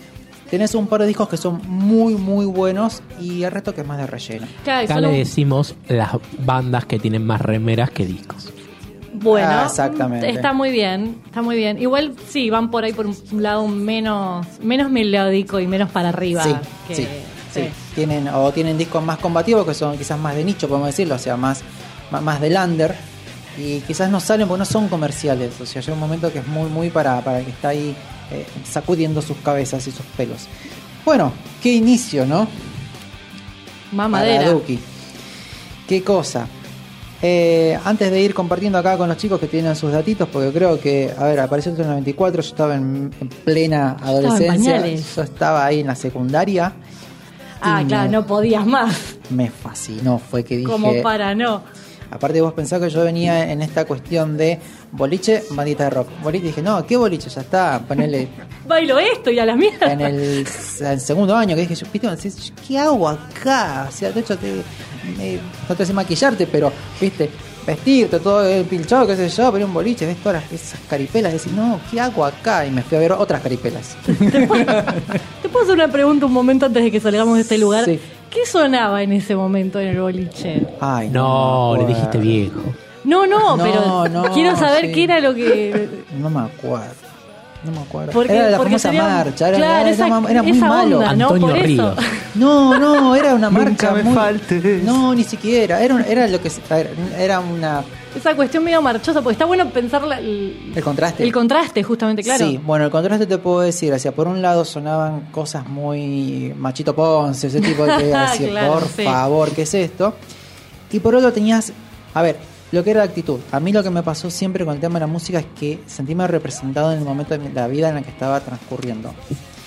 Y lo que hacían bandas del punk y del hardcore en su momento, porque en los Mm, 90 también fue una gran época de hardcore y, y el punk rock skater también se llamó Claro. Era eso de estar en la calle, de juntarte con tus amigos, de andar en skate, de andar en bici, de compartir tipo de músicas, y no se escuchaba, ni, ni siquiera electrónica. Era una cosa que no te dejaba nada. Claro. Por favor. maestro, un placer y sé bien qué hacer para poderte poner a gozar. Además, porque esto me todos. hace mal. Rompimos todo. Ya fue. Bueno, sí, a- así eran la- las mezclas que hacían los DJ. Que DJ con- los- por los poderosos. Dios mío. Cha, cha, cha. Entonces lo que hacía. ahí va. Lo que tenía era justamente íbamos a ver a banditas, a Claro. barcitos, eh, sí, a lugares chiquitos, o sea, íbamos a cemento, íbamos desde las bandas, las primeras bandas hasta última hora, la última banda, eh, Arlequines, Heaven Angel, eh, sí, estoy peinando cañas para el loco, pero Bandas malas de compañeros de secundaria. sí. Siempre. Siempre. A ver, algo que decíamos con, me acuerdo con un amigo, le mando un abrazo a Santi, era los fines de semana, decía, che, ¿y ¿a dónde vamos? Y compramos el sí y el no. Claro. Y atrás decíamos porque las bandas publicaban las fechas unos días antes. Entonces vos con el viernes decías, En el suplemento salía seguro las fechas. ¿qué vamos a ver? Y había, había fines de semana que los veo hoy y digo, están todas buenas. Era una, Wow. Locura, locura, sí, sí, sí. Bien, volvamos acá a Green Day. Eh, lo que presenta con este disco ya es un gran sonido, mucha energía, muchos hits. Ya, como dijimos, sin Nirvana, ya el camino estaba libre. Tienen la participación en Gusto y en Lola Palusa, Sí. que creo que es lo que termina de catapultarlos. ¿Por qué? En Gusto, eh, Woodstock 94, se armó una batalla de barro. Sí, lo sé. Y está todo el show disponible en YouTube y a los 29 minutos más o menos los pueden ver lle- llenándose de barro y tirándole barro a todo su público. ¿Eso es una invitación para ponerlo al aire? Por supuesto, cuando quieras. La gente agarraba, claro, había un, barri- un barrial, que, entonces la gente agarraba pedazos de barro y le tiraban a la banda. Lo gracioso es que justo le pasaba a ellos en su en su eh, en su escenario particularmente y a los otros a los que le pasó fue a um, uy se me escapó el nombre Eh, los que hacen el- la música del South Park pero no me va a salir Eh, Primus Primus. a Primus le pasó también este pero porque tienen un tema que tiene barro en el nombre entonces claro fue el momento justo Es ahora, es ahora. es ahora, es ahora. Es ahora o nunca. Pero Primus no reaccionó bien, en cambio Green Day se reprendió. Sí, se armó una batalla, empezaron a tirar barro, bueno, se armó un desmadre. Bueno, esto Ahí termina. estamos eh, viendo imágenes de cómo, cómo vuelan esas pelotas. ¿Viste? Manuel, por favor, tené cuidado con lo que decís. No, no, no. Uy, casi le dieron un piedrazo. Sí, sí, sí. Bueno, esto termina con un golpe que termina con un, con un, con un patógono de seguridad. Termina con un par de dientes rotos. Al bajista le baja un par de dientes. Y lo más lindo es que después de esto, ¿no? Cuando bajan, sale el chavo y dice, che, me faltan un par de dientes. Creo que el baterista viene y dice, esto es rock. ¿Y sabes qué tema estamos escuchando? ¿Qué estamos escuchando? Pulling Teeth. Justamente, Pulling Teeth,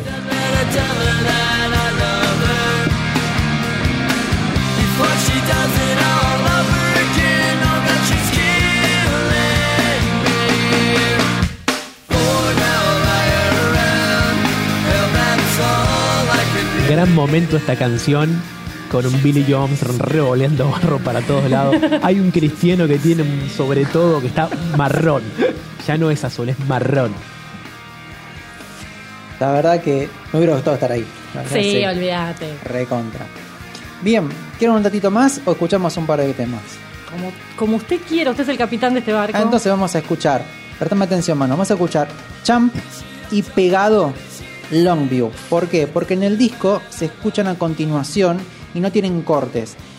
Ahí ahí descubrimos esta bestialidad del bajista, de Mike y todo lo que hace. Y yo creo que es lo que después sucedió en American Idiot.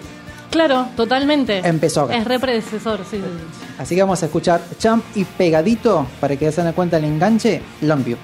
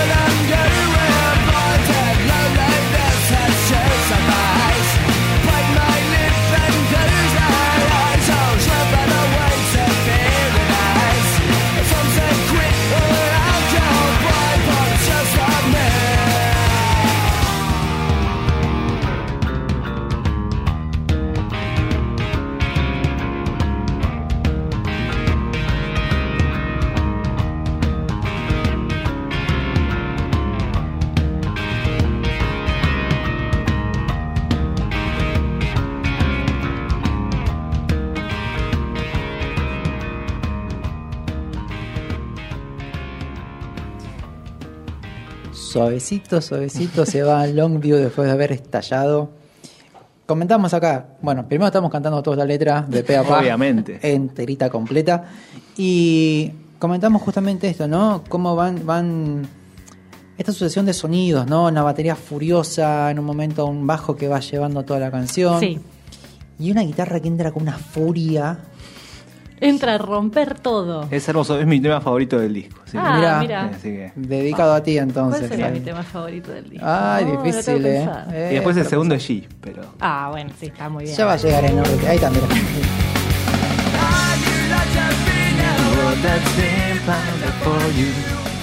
Bueno, sí. Cuenta una historia. No sé si parecía a la de Manu, pero una historia que una letra Dale, dale, ventilame el aire. le escribe la letra a una chica que le había escrito un poema anteriormente. Una chica poema, un poema, un mira. poema, un poema. Vos sabés que me están poniendo en problemas, ¿no? Pará, igual No, yo, no, no. yo caí en la del poema, así que no. no, vamos a hablar demasiado. Bueno, Esto se transformó, no sé. de en repente que, salen chicos, todos los trapitos. Real hace cinco programas acá te digo, ¿no? Qué Pero cosa. hay que hacerse cargo, ya fue. Está bien eso, es verdad. Bueno, cu- cuenta el Billy Joe de que justamente esta canción eh, la escribió en respuesta a esta chica, una chica que después se vuelve a Ecuador y lo deja el corazón roto. Sí, esta y Macy's Day Parade. eh, no, perdón, eh, Good Riddance es Good también Riddance. para la misma chica que se va a Ecuador. Sí, Good sí, sí. Riddance es. Ay, qué Es, canción. es un temón. Yo me lo, sé, me lo sé en guitarra. Ese me lo sé enterito en Ah. guitarra. Me lo aprendí. Yo alguno de ellos me sé en ukelele también, Muy bien. obviamente. Bien, como les contaba. Vamos a tocar todos juntos. Eh, sí, vamos a hacer Yo no sé hippies, tocar nada, no pero importa. No esto no, importa. No importa, esto es punk, no tenés que saber mucho. Como les contábamos, eh, este disco gana eh, Grammy Mejor Álbum Alternativo. Fue producido por Rob Cavallo, Ujú. sí que venía de producir a The Muffs. Y tuvo cinco cortes. Longview, que ya escuchamos, en un ratito vamos a escuchar Basket Case. Welcome to Paradise, que en realidad lo escuchamos en el bloque anterior, o sea, venía Sí. de eh, Kerplank. Fue y- una regrabación. Exacto. Y dijeron, ah, claro, estos muchachos vienen, bueno, ahora tenemos, vamos a hacerlo porque la verdad es un temazo, Welcome to Paradise. Después tengo otra canción que se llama When I Come Around Ujú. y She, que vamos a tener ahí de fondo. Entonces... De fondo, dijo al- al Manu. tiro. Perdón, es un temazo. Eso Sí, es un temazo. Eh, bueno, fue el tema que a ellos los deposita en las radios. Sí, fue un éxito rotundo en las radios. Y yo creo que también por el tema este justamente, ¿no? De entra muy como baladita, no como una baladita, pero tiene un tempo más Tiene lento, más suave ahí, sí, sí. y tiene- es más melancólico. Tiene esa melancolía detrás. Sí, de nuevo, los temas que tratan son súper adolescentes y hablan justamente de no sentirte representado, de no sentir que estás gritándole a la nada y todas esas cosas que otras bandas las llevaron por un lado mucho más oscuro y ellos las llevaban por acá. Totalmente. ¿Qué querés contar del disco? Bueno, a ver, ¿qué podemos contar del disco? Volviendo al tema de los nombres, ya que Green Day ya sabemos que es un nombre de porquería. ¿a qué, ¿Por qué se llama Duki? ¿Qué les parece? ¿A qué les parece que hace referencia? ¿Vos lo sabés? Yo más o menos sé, pero es como algo vos lo sabés, como algo vos lo como sabés que- y no lo querías decir. Sí. ¿Vos tenés idea? No, no, yo no tengo idea. ¿No tenés idea? Mentira. Manu, Manu que es inocente, Manu que siempre está A mí libre. me suena a Donkey, o Donkey, no sé cómo se pronuncia, que Donkey. es el burro. Claro, no. Ah, no. No, va- no, va por ahí. no, para nada. Gracias, Nancy. Gracias es una, por hacerme es, quedar bien. es una explosión, como verán, ¿no?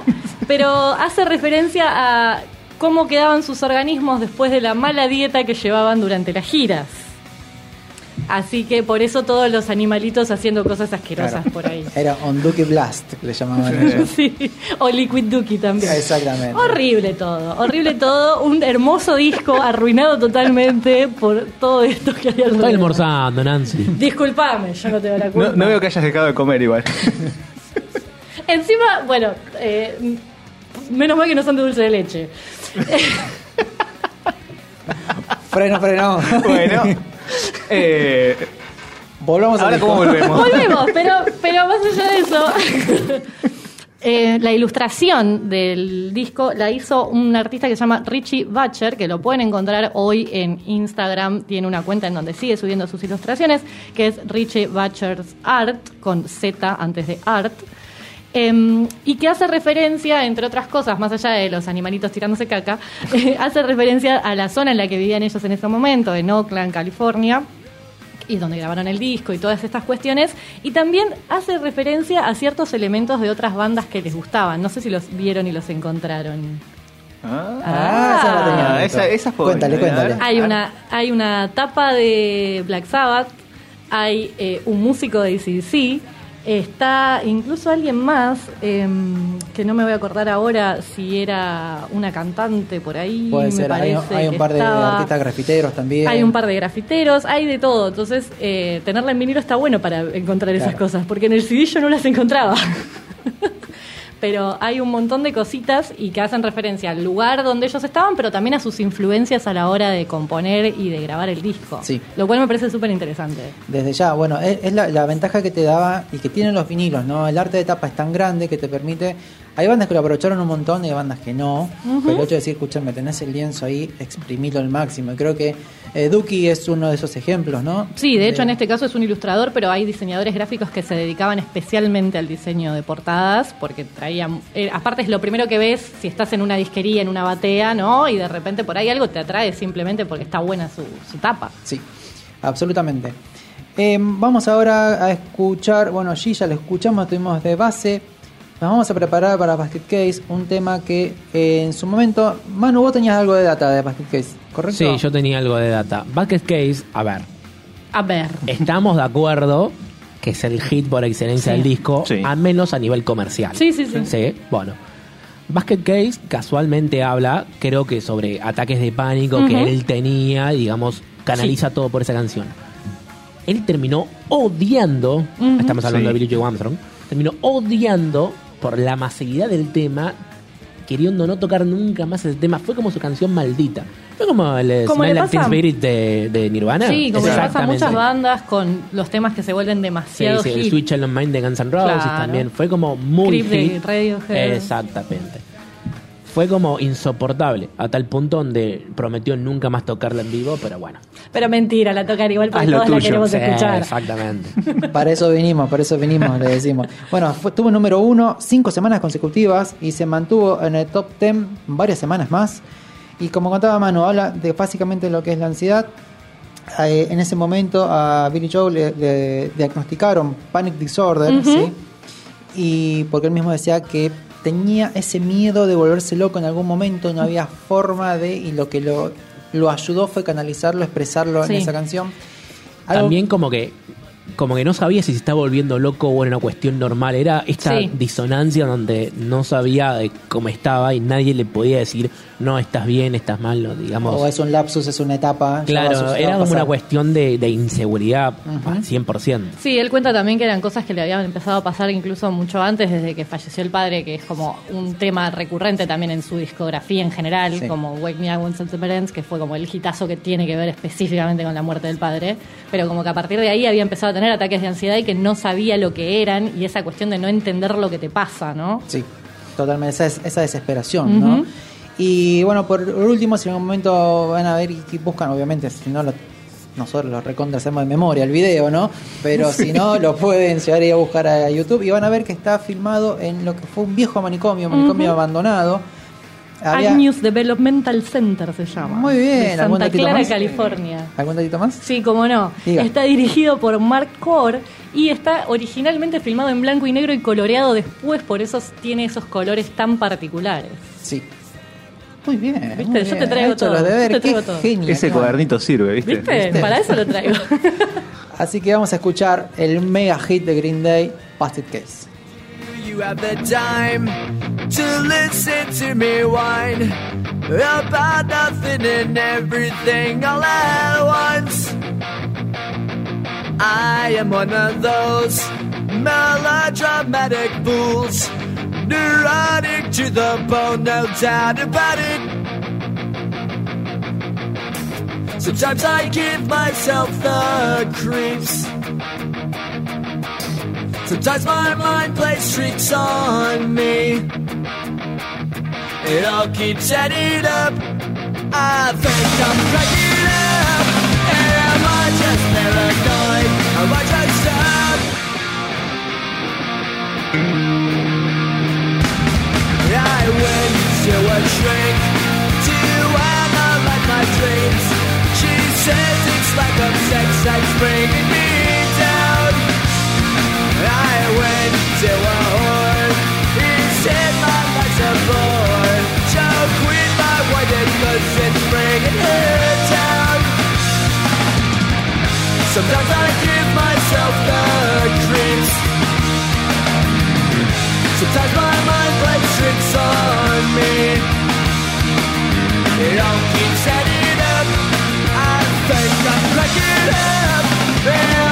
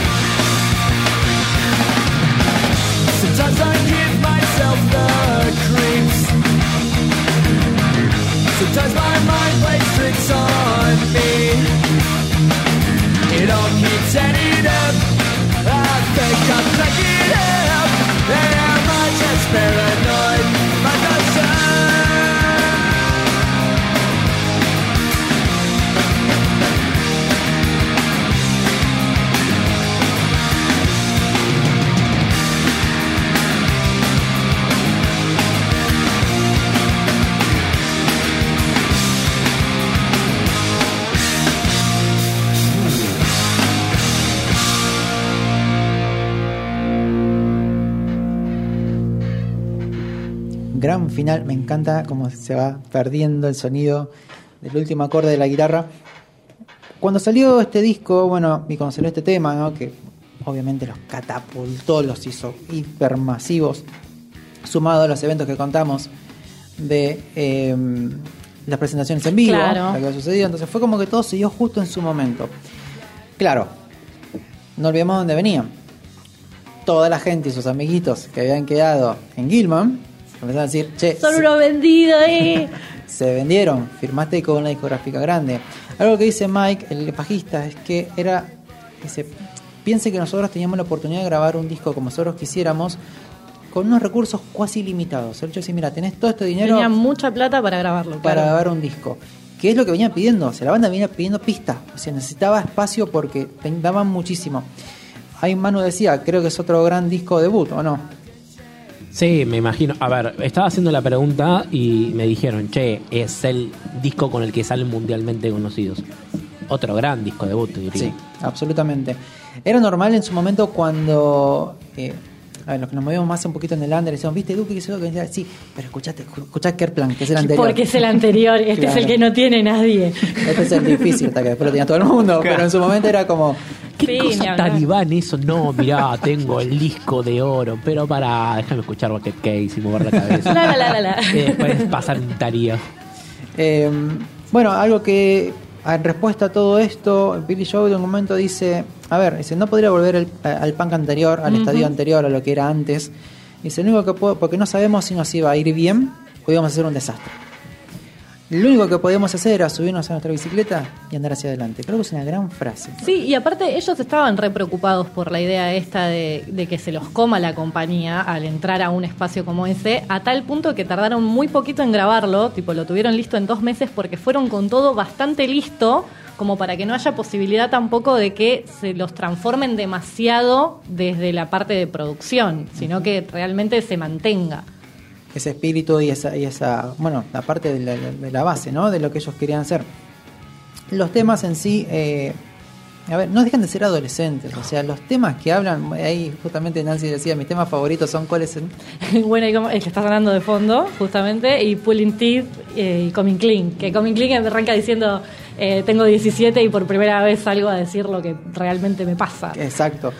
A ver, en las letras habla de ansiedad, ataques de pánico, de la masturbación, de las orientaciones sexuales. Algo muy importante que, a ver, hoy por hoy decimos, bueno, a ver, las cosas están cambiando, hay mayor, hay, si quieres, diversidad y demás.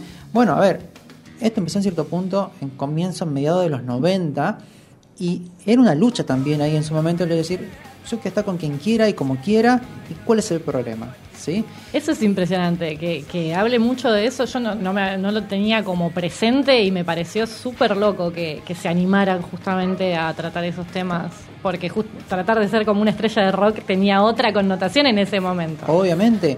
Y bueno, justamente también en lo que contamos de todo lo que era Gilman. O sea, cuando yo empecé a eh, a leer un poquito, dije, wow, qué bueno un lugar. A ver, ¿sabes que un lugar con eso no va a perdurar?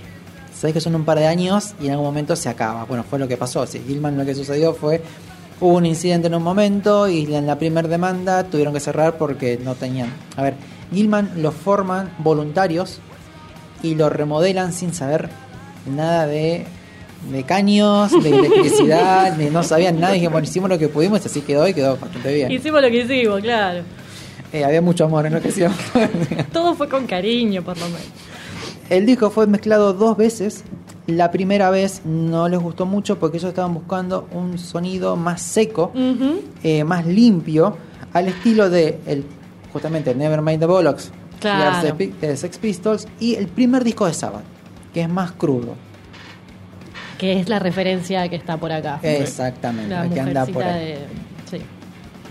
Rara esa conveniente igual, ¿eh? En realidad es un, es un. A ver, vos pensás como te dicen, ¿cómo querés sonar? Tenés un ingeniero de sonido y dice, ¿qué querés hacer? ¿Cómo querés sonar? Una referencia Las tenés que famosas, tener. claro, las canciones de referencia. O un álbum, un trabajo, un disco. Muchas veces decimos con Manu cuando vamos hablando así, que hay discos en sí que son eh, una obra artística en su integridad. ¿Sí? Entonces, una cuestión. eh, cuando contamos en el programa anterior un poquito de lo que fue, volví a escuchar eh, Rise Rise de, de, de Ramsey ayer entero y dije, eso, esto merece un, un programa porque conceptualmente recorre todo lo que está sucediendo y bueno, ahí coincidimos que Green Day es un este, este disco de Green Day es un disco que se escucha entero. Claro, por supuesto. ¿sí? Sumado a American Idiot, que en Sí. algún momento vamos a hacer, que también son discos que se escuchan enteros, son una- es una obra completa. ¿Algo que quieras agregar más que me haya quedado por ahí? Eh, a ver, déjame pensar. Eh, Si esto del pie. Bueno. Nimrod, que salió. Claro, ahí, vamos a ver, a ver. A ver cómo es. Nimrod, que salió en el 97, fue Mm. una respuesta. Es un disco que Sí. es más duro, más crudo, más oscuro también, más punk, rozando el hardcore. Tiene, tiene esa mezcla ahí. Y fue una forma de decir para todos ustedes que nos estaban diciendo ¿Vieron? vendidos. Loco, miren, podemos hacer esto también. Que tiene un- igual temas retiernitos. Sí, no dejan de ser ellos.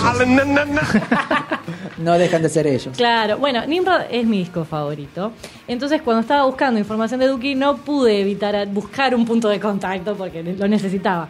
Y mm, justamente pensando desde lo audiovisual, que es como lo que siempre busco, Mark Core, que es quien dirigió eh, Basket Case, como decíamos antes, dirigió en realidad también los videos de todos los cortes de este álbum y también de los, del álbum Nimrod. O sea, trabajaron con él para los dos discos. O sea, que dirigió Basket Case, When I Come Around, em, también algo más que eh, no me acuerdo ahora en el medio, que, o sea, trabajó con otra gente también. Dirigió como muchos videos de, distintas bandas. Pero, justamente, en Nimrod trabaja con ellos en los, estos tres cortes que para mí son como re característicos de ese disco para marcar como esas, esas distintas formas de contar que tienen ellos. Que tenemos Hitching a Ride, Good Riddance y Redundant, que es mi tema favorito de Green Sí. Day para siempre. Eh, y que justamente son tres videos interesantes porque me parece que, que después también podemos hacer un programa que sea solo de videoclips, porque Sí. hay como un montón. Los colores son muy parecidos al, al disco, de- al Ex- videoclip de Basket Case. Exacto, viste que le gusta trabajar mucho desde la imagen, de no mostrarla necesariamente muy natural, sino bastante artificiosa. Bastante saturada, te diría, como muy... Sí, trabaja con la saturación, trabaja mucho con el grano, desde lo que es imagen. Pero además, eh, me parece interesante que, siendo una banda a la que generalmente en los videos la vemos tocar, como que se usa mucho ese recurso de verla tocar, en todos igual le agrega alguna cosita. Ya sea que toquen en un, en un psiquiátrico como en Basket Case, o en Buena Come Around no están tocando, sino que están caminando y mientras Sí. tanto hay muchas situaciones tipo ventana indiscreta. Eh, en Ride están como en un teatro medio de los años 20, tienen como una cosa así. Y Redundant, de nuevo, así como es mi tema favorito, es mi video favorito. Mira. Y me parece fascinante la idea de que ellos están tocando y mientras atrás un montón de personajes repiten constantemente de manera redundante. Es como que le están vaciando la casa, me parece. Sí, pero, pero aparte eh, todos como que repiten siempre la misma acción mientras la casa se va transformando, que es lo que va pasando en el video, hasta, en el, hasta el final en el que Billy Joe interviene en algo y la persona que quiere repetir su acción se vuelve loca, lo cual también me parece como un hermoso final. ¿Sabes a qué me recuerda el video? Al, ¿Qué me lo has comentado en el corte? A, Ah, sí. Al tema de Ah, Ramones. El tema de Ramones. eh, Eh, bueno, Visited. Claro, ahí está. Podemos hacer una mezcla, tipo, entre Basket Sí. Case y Redundant se vuelve eh, Porque- Sedated. Claro, porque ellos están en un, están sentados como desayunando. Lo que a mí me parece fascinante de ese video es que ellos están como en cámara lenta, están muy despacio y está todo ese re frenético Todo alrededor de la pasa como. Sí, sí, sí. Vamos a hacerlo, vamos a Ahí hacerlo. está, me, ¿viste? me ha gustado mucho, me ha gustado mucho. Eh, bueno, después de Nimrod, ellos presentan Warning, que para mí es un gran disco también, es uno de, de- de- de mis favoritos. Disco con videos muy graciosos, Sí. ese. Ahí, ahí se vuelcan a la comedia por completo. Ya, ya estaban casi consagrados. ¿Ya qué estaban- les ya importa? Eh, después de eso viene American Idiot del 2004. Ujú. Próximamente llega en el 2009 eh, 21 Century Breakdown, que lo que tiene ese disco es renovar un público. Sí, ese sea, ya no lo escuché. Ya claro. sentía que era para chicos que ya, Lo yo que- ya estaba grande. Sí, ni más ni menos. A mí me pasó esa Manu, ¿vos lo escuchaste? Imagínate yo. No, yo no lo escuché, pero me hizo muy. gra- me hizo mucha gracia tu comentario. Bueno, pero es la verdad. Es así, yo cuando lo escuché dije, eh, ok, este sonido va para los, los más peques en este momento, no yo. Y después salió Revolution Radio del 2016, que hace poquito, que tiene un par de temas que están muy, muy buenos. Después el resto... En el medio hay algo raro que se llama One, Two, Three. Sí, Eso el una- triple S que es uno de cada uno. Raro. No, no, no entré, no entré ahí, decidí no entrar. Gato tres temas, cuatro con toda la furia de, no sé, 30 son. Bueno, si Calamaro puede sacar un disco quíntuple, De ¿Por verdad. qué no? ¿Por qué no? Obviamente. Calamar sacó un disco quíntuple. el El salmón. salmón. Ay, mami. Y por último, en el 2020 sacaron Father of All Motherfuckers. Creo que es un gran nombre. Por supuesto, y que tiene un tema, eh, bu- buscando videoclips estuve a pleno, tiene un video que lo protagoniza eh, Gaten Matarazo, el chico de mm, eh, Stranger Things, el gordito Mirá, mirá, buenísimo. El video es muy hermoso. Qué buena onda. Ah, hay un datito, antes ya ir cerrando este lado B, es que a partir de American Idiot, más, más, no, a partir de, vamos a decir, del 20, 2010, después de eh, 21 Century Breakdown, Mm. lo que hacen es en vivo, cuando tocan eh, Welcome to Paradise, invitan a alguien del público. Oh. Y la verdad me parece algo muy interesante porque chicas, chicos se le dan un instrumento, te sabes la canción, le dicen sí, bueno, tomar la, la viola y tocar. Y hay, hay videos en muy buena calidad, búsquenlos, están muy buenos. Creo que es algo muy importante de la banda devolverle algo a la gente. Sí, olvídate. Yo creo que eso es fantástico. Yo solamente lo he visto una vez que fui a ver a, a los Housen que en un momento Campino, el cantante, frena todo y le dice, para, para, para. Le señala así a un, un- pibe y le Sí. dice, escúchame, ¿te sabes las letras? Y el pibe le dice, sí. Bueno, venía a cantar y canta toda una canción. Campino cuando no se está subiendo haciendo malabares por todos lados porque el tipo es artista de circo, Sí, o sea, sí. es fantástico. Yo lo, lo amo a Campino. como- Obviamente, lo tengo en el corazón. Y, y después me acuerdo que le hicieron una entrevista en la radio, le dijeron así, bueno, el pibe, la madre es maestra de alemán. Ah, fantástico. Y de ahí a saberse las letras y su banda Era un solo favorita paso. era ahí nomás. Y bueno, la verdad que es, y cuando empecé a ver esto, cuando iba buscando, dije, bueno, qué buena forma en cierto punto, porque están grandes ya, ¿no? Sí. Eh, los tres. Pero devolverle eso a la gente, ¿no?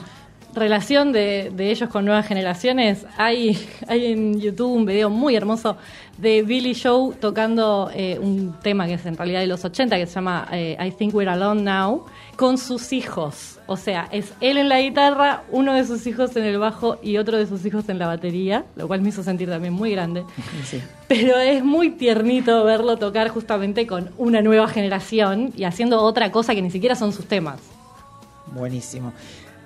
También dato no menor, o sea que están grandes, siguen juntos los tres. Siguen Sí. juntos, eso es fantástico. A ver, eh, con, con Mike se conocen desde los 14 años, era, ahí pegaron onda de toque, después entró Tree.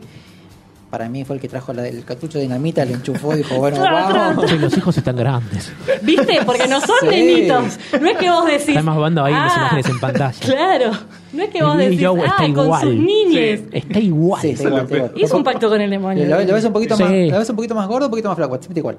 Para mí está un poco como más eh, aspirado. No, aspirado. No vamos a cosificar a nadie, pero.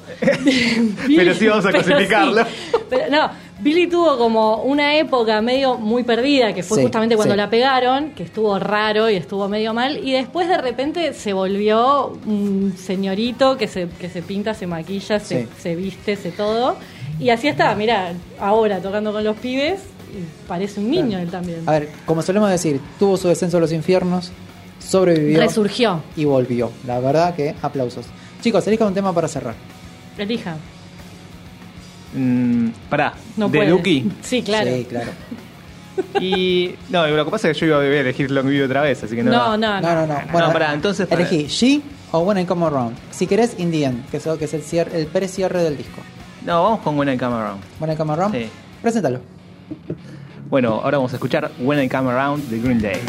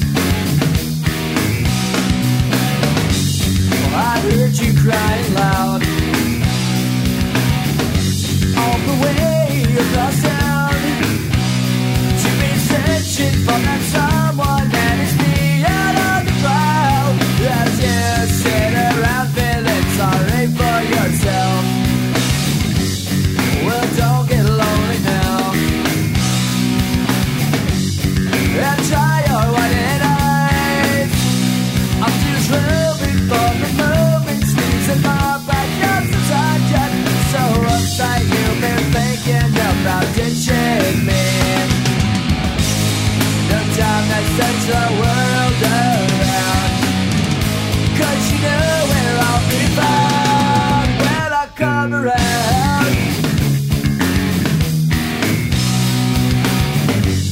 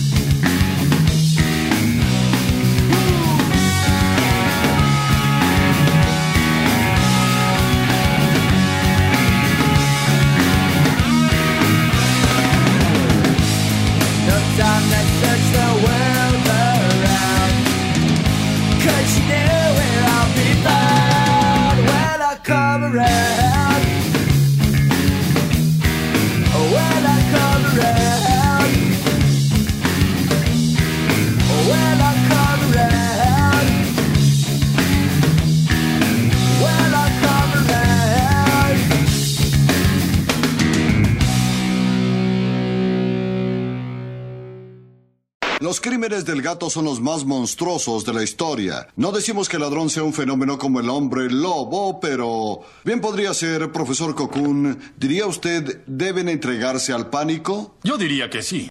Fallas técnicas. Espere, por favor.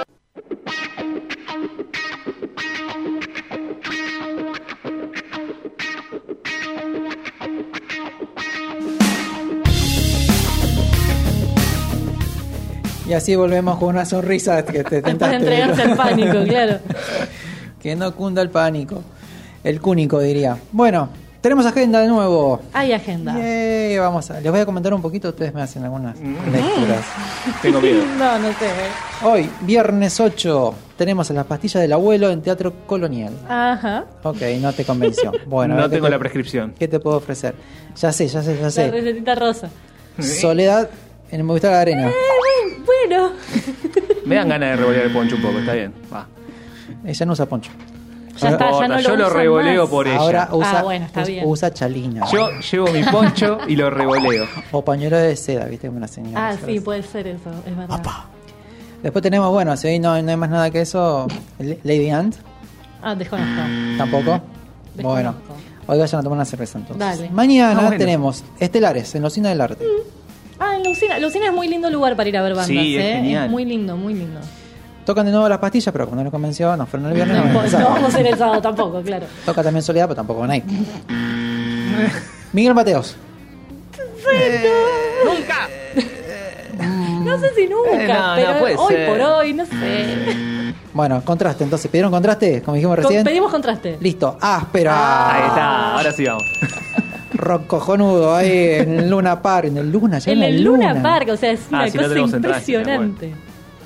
¿Vos lo tenés más de los de áspera? Sí, por supuesto que los tengo. Nunca fui. Creo que es una deuda pendiente. Podrías, ¿no? ¿Sabés que está re bueno las entrevistas que hacía el cantante de Áspera mirá. en el canal Sí, de YouTube? sí, sí. Bu- pero buenísimo, Tiene ¿eh? un Twitch loco. ah. Sí, sí, sí, Sí, está reactivo sí. en redes. Eh, A está full. atención. Y en realidad se puso a full el año pasado cuando fue todo en el cierre, Con todo toda la quilombo, historia. claro. Y perduró y re buenas entrevistas. Qué bueno, mira. Yo cuando hicimos el especial de, de, de Eruca Sativa, Mm. eh, me vi todo en la entrevista que tuvo con, con, ¿Con ella o...? con ella, sí, ¿cómo se me fue el nombre? Eh, de Sativa. Lula. Lula, gracias, sí. Lula Bertoli. Lula Bueno, Bertoli. a veces puede pasar, chicos. Y- Ya no tenemos la memoria. Y súper interesante ¿Cómo te porque... Luana, 1991, Nevermind. Llegó tarde, pero llegó.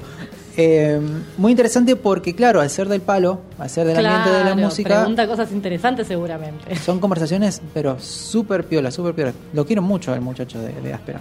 Después tenemos La Franela, Bueno. el de Roxy, tampoco te convenció. Bueno, Hay que limpiarlo. maldito veneno. ¿Cómo que no? Bueno, andá si querés, no hay problema. Mal pasar. ¿Se acuerdan de Mal Momento? Mal pasar. Sí, me acuerdo del mal momento, por supuesto. Del Mal Momento, del Mal Momento. Te tuvimos varios. ¿Cómo no me voy a acordar del mal?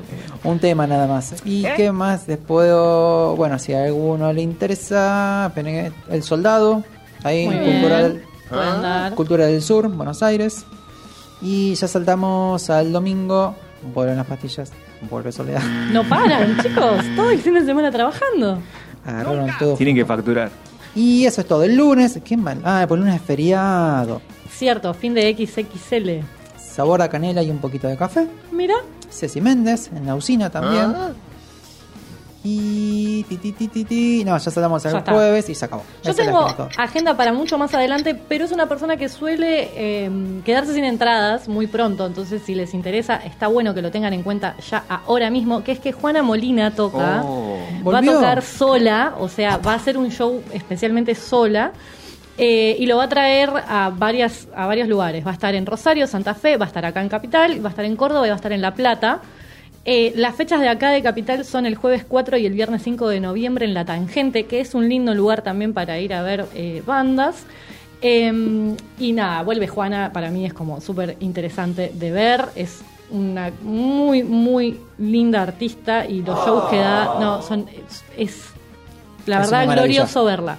Eh, y por otro lado, y, y desde un lugar un poco más virtual, justamente, eh, para seguir sintiéndonos grandes y para seguir sintiéndonos gente grande, eh, Morning, Morning View de Incabas cumple 20 años. eh, y entonces van a hacer un streaming internacional el 23 de octubre y van a tocarlo completo y van a volver a la casa en donde compusieron y grabaron el disco. Ah, qué Todo magia muy le tiernito, pusieron. le pusieron toda la, toda la magia, van a volver a Malibu, California a hacerlo. Y como es un streaming, eh, se puede comprar desde cualquier lugar. No es caro, eh, la verdad, pero bueno, hay que ver si uno tiene ganas de ver un show virtual, ¿no? Ahora que podemos volver a verlos eh, Sí, pero presenciales. es que yo creo que a cierto punto está bueno, a ver, está bueno que se hayan habilitado las plataformas de una manera profesional.